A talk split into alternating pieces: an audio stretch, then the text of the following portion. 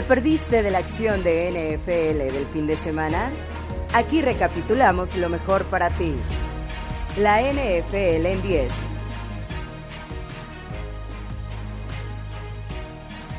A mediados finales de junio de cada año, el ciclo de noticias de NFL entra en su periodo más tranquilo. Sin embargo, si ustedes no nos abandonan, nosotros no los abandonamos a ustedes. Es por eso que aquí, este lunes, estamos igual que todos los demás con la NFL en 10. Esta semana tendremos un poco de todo, desde un par de temas mucho más visuales que intentaremos cubrir lo mejor posible, pasando por algunos temas que tienen que ver con el negocio o show de la liga, hasta novedades con jugadores. Mi nombre es Luis Obregón y los voy a llevar por el conteo de esta semana. Comenzamos.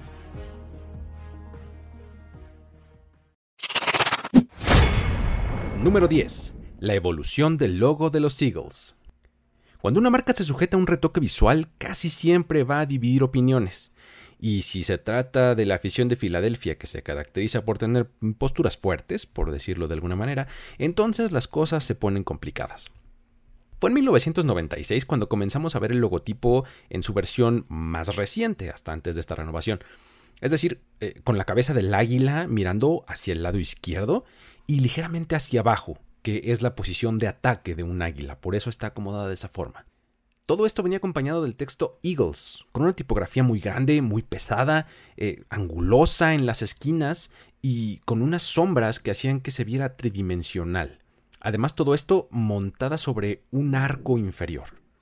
26 años después decidieron que era momento de hacerle un facelift y pues conservaron al águila intacta, por cierto, eh, pero lo que sí cambiaron fue la escritura y lo hicieron bastante. Ahora la palabra Eagles tiene una tipografía mucho más ligera, plana. Eh, en las letras E eh, siguen teniendo un pequeño pico en la esquina superior izquierda, que es muy característico, pero está mucho más discreto. Pasaron de tener fondo blanco o el cuerpo blanco con un contorno verde y un blanco y demás, a ser solamente de un solo color sólido, sin ningún contorno. Claro que las tendencias de diseño van hacia lo más sencillo últimamente, sin duda, pero pues ante un cambio que parece tan drástico, lo que más hace falta es tiempo para acostumbrarse. El asunto es que esto parece ser lo, entre comillas, peor del offseason de los Eagles, ya que Howie Roseman, eh, su general manager junto con el front office, han hecho un tremendo, tremendo trabajo en la agencia libre y draft para posicionar al equipo como el que parece ser el rival a vencer en la NFC East. Número 9. El casco alternativo de los Saints. Sigamos con notas visuales. Desde el año pasado supimos que 2022 sería la temporada en que los equipos podrían presentar cascos alternativos. Esto debido a que desde el año pasado se aprobó la regla, pero se requería de mucha anticipación para que la liga aprobara las medidas de seguridad necesarias para que los jugadores utilizaran dos cascos distintos en una sola temporada. Durante la semana fueron los Saints quienes anunciaron que lo harían.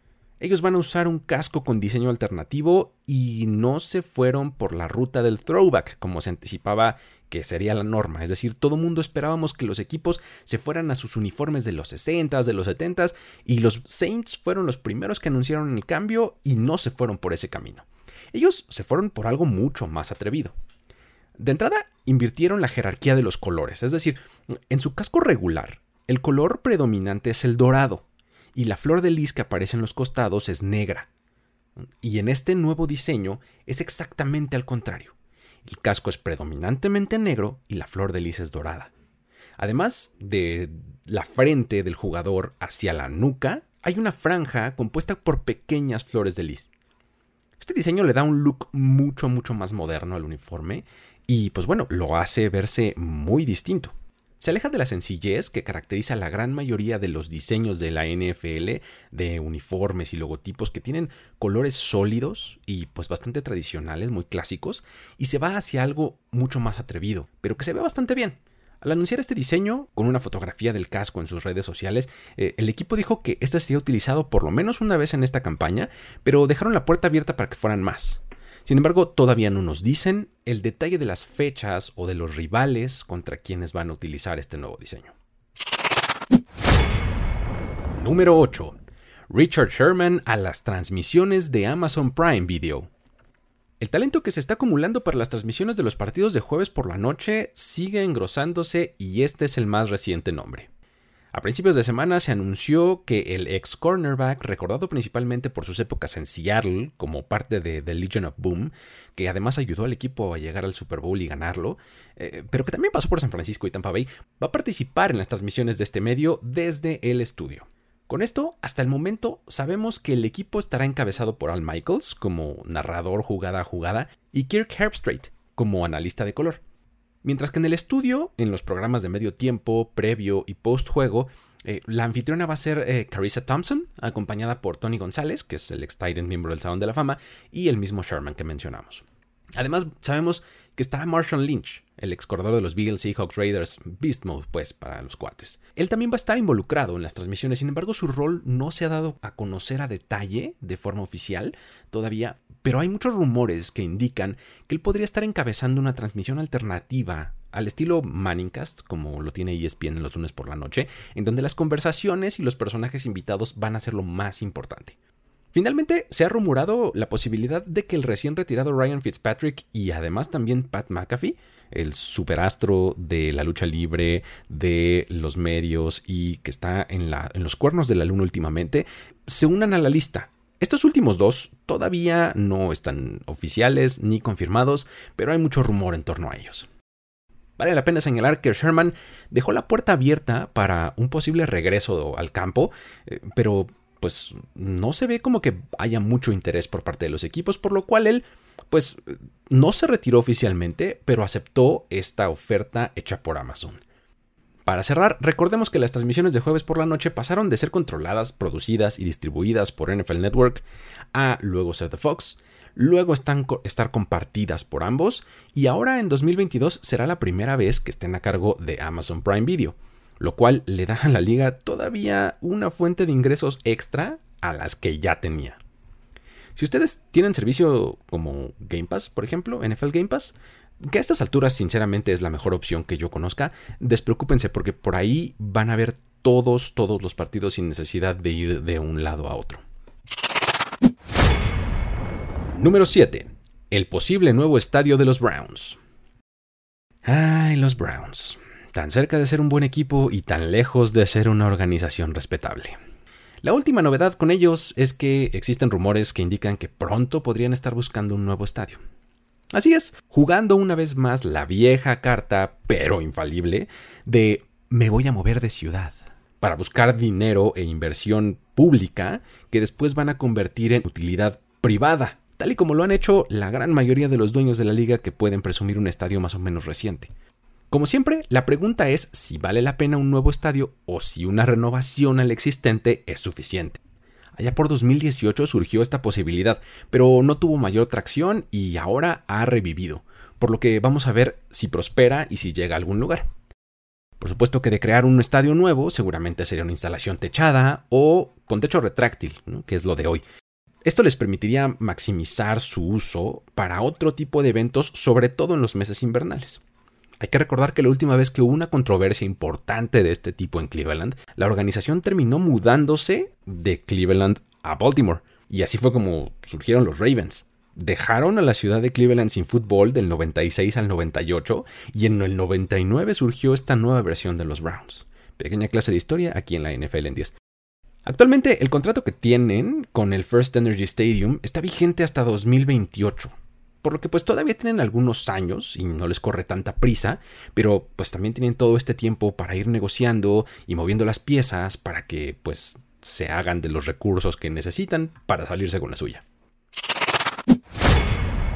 Número 6.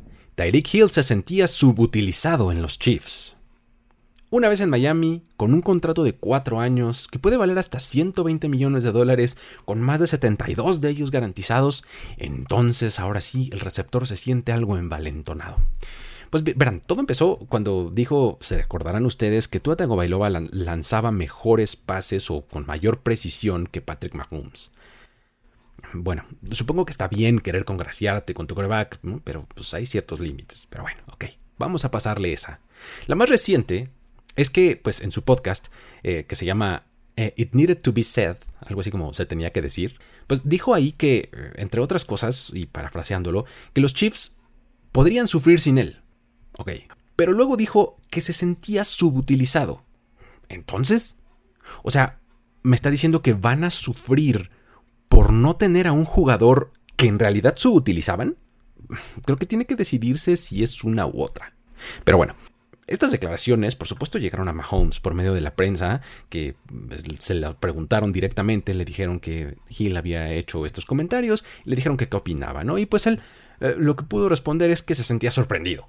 Eh, que seguramente necesitaba algo para echar a andar su podcast, ¿no? Lo tomó muy, muy bien, muy tranquilo y demás, eh, no, lo, no hizo mayor aspaviento. La declaración de Hill es bastante difícil de procesar porque pues si uno ha seguido la liga últimamente, pues se podía dar cuenta de cómo el éxito de la ofensiva de los Chiefs giraba en torno a Mahomes, a Travis Kelsey y a Tyreek Hill, todos ellos en roles complementarios. En cuatro de seis temporadas de Hill con los Chiefs, tuvo más de 1100 yardas en cada una. Promedió casi 80 recepciones por año en todos los años que estuvo ahí. Tuvo más de 9 touchdowns en promedio. Eh, o sea, es difícil percibir una subutilización de su talento cuando uno se clava en los números. Cuando además registró 93 acarreos de balón y en sus primeros tres años él era el regresador de kickoffs principal del equipo. En fin, suerte para los Dolphins, ¿eh? que le acaban de dar esa clase de contrato a un jugador que con ese grado de involucramiento se sentía subutilizado. Y esa fue, según él, una de las razones por las cuales eh, buscó un nuevo equipo. Número 5. Los Rams coqueteando con Odell Beckham Jr. El reporte de Jordan Rodriguez de The Athletic indica que el equipo se siente optimista de poder alcanzar un acuerdo con el receptor. Ya sea un contrato multianual, uno de una sola temporada, o cualquier alternativa, prácticamente está en la mesa de acuerdo con Kevin DeMoff, director de operaciones de los Rams. Lo único que están considerando y tratando de acomodar es el asunto del salary cap, pero parece que eventualmente lo van a lograr, porque pues bueno, son los Rams y nos han dado clases de cómo hacerlo. OBJ es para muchos el mejor agente libre disponible en el mercado, con 29 años de edad, una trayectoria que lo avala, eh, y específicamente en los Rams, con quienes demostró que al no ser el centro del ataque puede brillar todavía más. Eh, lo vimos un poco en el Super Bowl, cuando antes de lesionarse estaba siendo la pieza central del diseño de la ofensiva de Sean McVay. Tener de vuelta reunidos a Cooper Cup, OBJ y ahora complementados por Allen Robinson está muy interesante para los fans de los Rams que ya les urge tenerlos como los receptores de Matthew Stafford. Número 4. Terry McLaurin ausente de los entrenamientos con los Commanders. Siguiendo con los receptores, ahora nos vamos a la región del DMV, donde McLaurin no ha sido visto. Este ha sido el offseason de los receptores, con los movimientos del ya mencionado Hill, Davante Adams, AJ Brown, además de los contratos de Cooper Cup, Hunter Renfro. Vamos, todo se ha movido en torno a los receptores.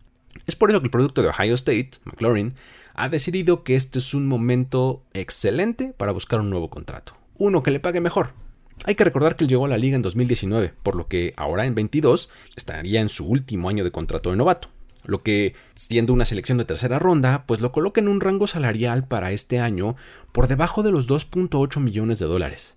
Vamos, es una verdadera ganga considerando lo que él aporta al equipo. De acuerdo con los reportes, ha habido pláticas entre las dos partes para alcanzar un nuevo acuerdo, sin embargo aún están lejos de llegar a algo final.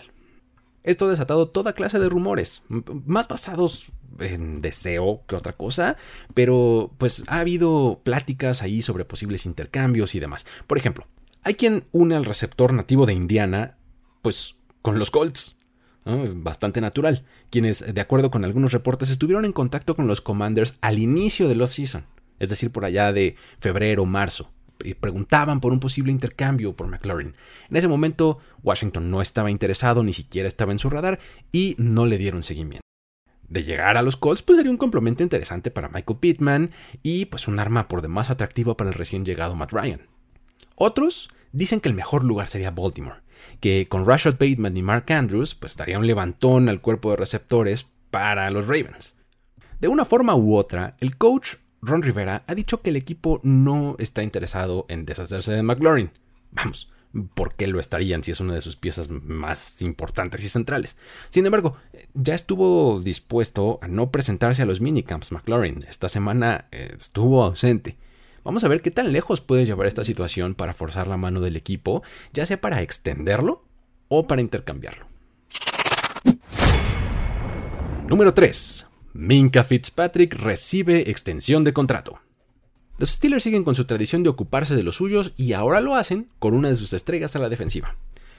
El primer movimiento llamativo de Umar Khan como GM del equipo fue entregar este contrato a Fitzpatrick que lo hace el safety mejor pagado de la historia de la liga, con un promedio anual de 18.4 millones de dólares y una suma garantizada de 36 millones.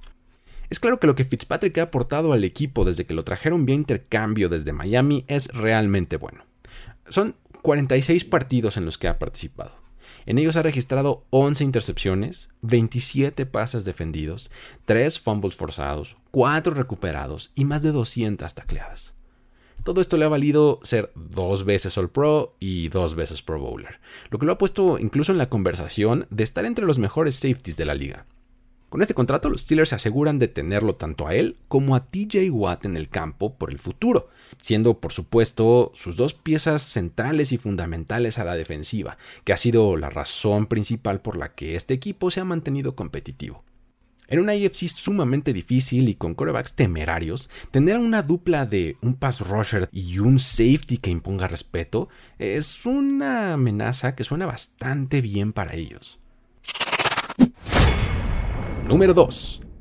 Taylor Heineke no ve posibilidad de quitarle la titularidad a Wentz. ¿Qué es esto?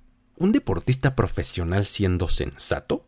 A ver, corremos el riesgo de que se le vea como un tibio, como alguien sin hambre por ganar. Pero, a ver, ¿con qué nos quedamos de esta situación, de estos comentarios? Comencemos por dar contexto. Eh, eh, en conferencia de prensa, que fue posterior a los minicamps del equipo, Heineke dijo que no veía esto de ser titular como una opción. Su justificación fue la cosa más centrada que he escuchado recientemente. Dijo que la NFL es un negocio, que si el equipo le está pagando a Carson Wentz 30 millones y a él le están pagando 2 millones, pues seguramente querrían que el que le cuesta 30 sea el que juegue. ¡Wow! alguien dentro de la liga señaló al elefante en la habitación. Alguien por fin se dejó de romanticismos y habló de lo que realmente importa para los equipos. O sea, el negocio. Claro que mientras mejor seas en el campo y mejores resultados tengas, el negocio se facilita. Pero realmente me encantó escuchar a alguien dando una respuesta fría y práctica. Estoy seguro que esto no implica que Heineke no se esté preparando bien, que esté tirando la flojera, que no quiera ser el coreback titular. Simplemente sabe cuál es la realidad.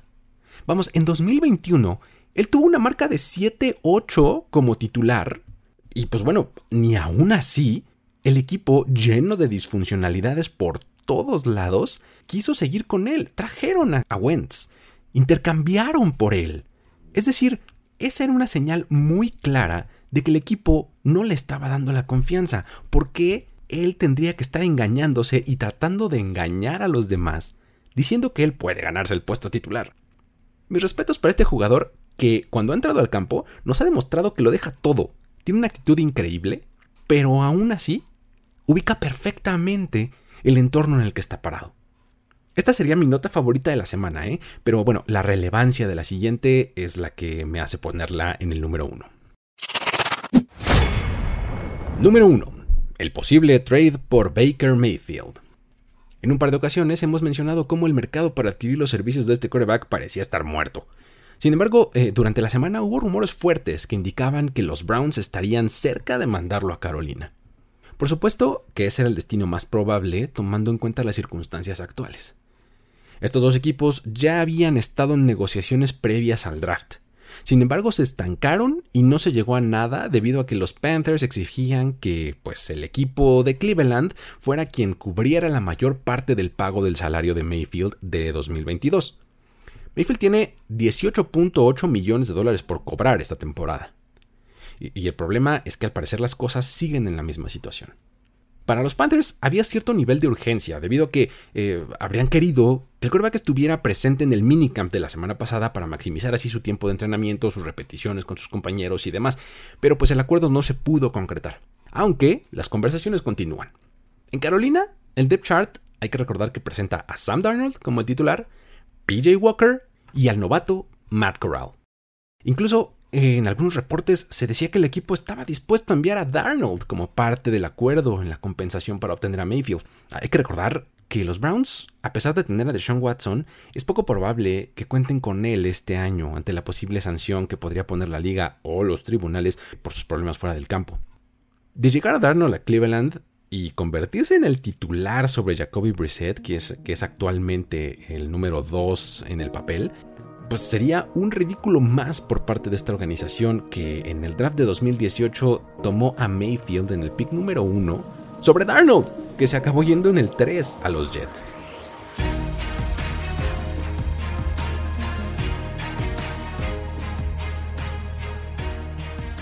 Así llegamos al final de este conteo.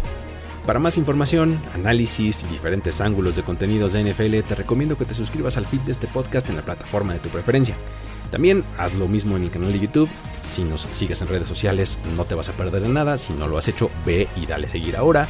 Somos arroba primero y diez en prácticamente todos lados. Por supuesto, no dejes de visitar nuestro sitio web en primeroy10.com para que sigas todos los contenidos originales y todo el año. Mi nombre es Luis Obregón y a mí me encuentras en Twitter como arroba el buen Luigi. Me despido de esta edición de la NFL en 10. Hasta la próxima.